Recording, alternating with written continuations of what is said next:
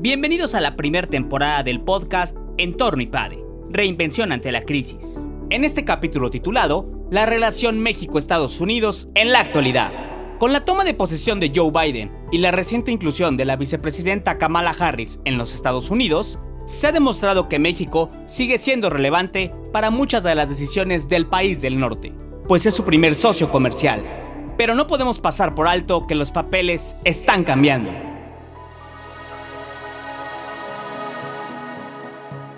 Yo creo que independiente de que haya tomado él la posición, pues todo se está resumiendo a una reactivación económica en función de la vacunación que se está dando en los Estados Unidos, que ha sido muy exitosa, al hecho de que nos haya visitado la vicepresidente Kamala Harris, después de que existan estas elecciones intermedias, ella va a tener conversaciones también con el gobierno mexicano.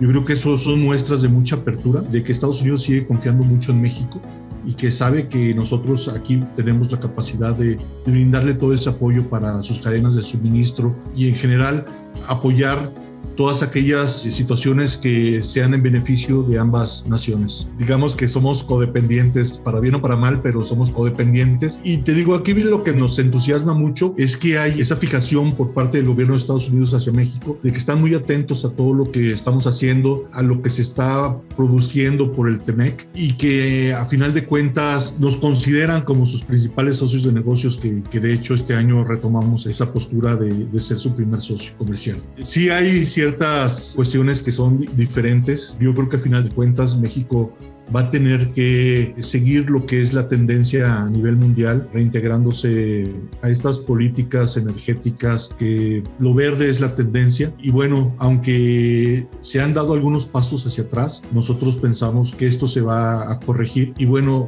a final de cuentas, esto es a nivel mundial.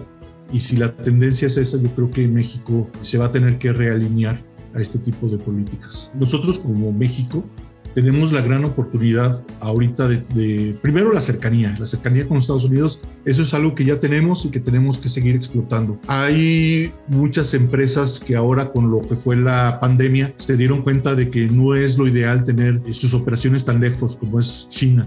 Entonces muchos están pensando en relocalizarse, muchos ya se están relocalizando en México, en Jalisco en específico, y eso son, son, son tendencias de que hay buena voluntad por parte de los Estados Unidos y del empresariado. Nosotros lo que tenemos que hacer es seguir capacitando a nuestro personal, seguir teniendo esas capacidades para irle dando todo lo que es el, suministro de talento, todo el suministro de mano de obra calificada, para que puedan seguir confiando en nosotros y la inversión extranjera siga siendo algo primordial para lo que es el despegue de nuestra reactivación económica.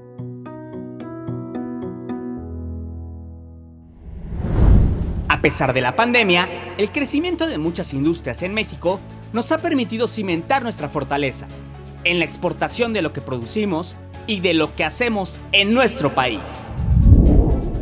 Tú sabes que la industria de la manufactura es la, principal con la que estamos nosotros trabajando. Estamos hablando de la electrónica, estamos hablando de telecomunicaciones, de todo lo que es suministro para la industria automotriz. En México estamos muy fuertes en todo esto. Se ha crecido bastante y bueno, los valores de nuestras exportaciones han crecido a pesar de la pandemia. Estábamos hablando que en Jalisco captó el año pasado 2.15 mil millones de dólares en inversión extranjera directa. Jalisco tuvo la oportunidad de captar 861 mil 100 millones de dólares que es una parte muy, muy importante, ¿no? Si seguimos pensando con esta tendencia, habla de mucho interés y mucha confianza hacia Jalisco. Nosotros eh, seguimos muy atentos a todo lo que son todas esas industrias que tienen esa capacidad de seguir generando productos, generando esa confianza para que pueda seguir Jalisco creciendo en este tipo de, inversiones hacia los Estados Unidos. Nadie esperábamos este tipo de situaciones nos cambió la vida a, muchos.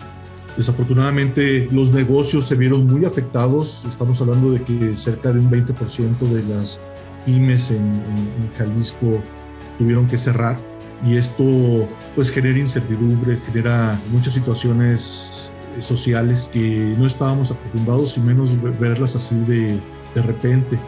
Sí nos cambia el estilo de liderazgo, nos cambia el estilo de hacer negocios. Ahorita algo muy importante es el poder manejarte a través de todo lo que es esta transformación digital. Si no estabas preparado, bueno, te tuviste que preparar muy rápidamente. Siguen habiendo muchas modificaciones en todo esto, sin embargo, creo que como jaliscienses nos pudimos adaptar muy rápidamente.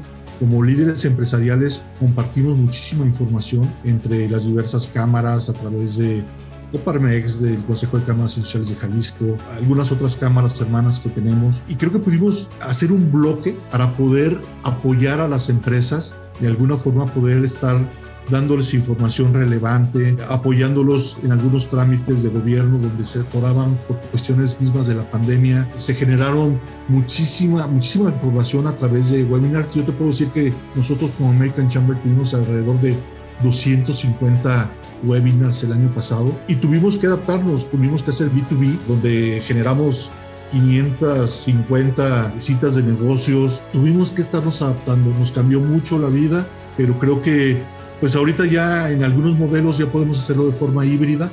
No creo que podamos regresar a lo que se llamaba la normalidad. Llegamos a una nueva forma de hacer negocios, una nueva forma de interrelacionarnos. Creo que es muy pronto como para poder decir si esto va a ser permanente o a final de cuentas retornaremos a aquello que se llamaba normalidad hace más de un año.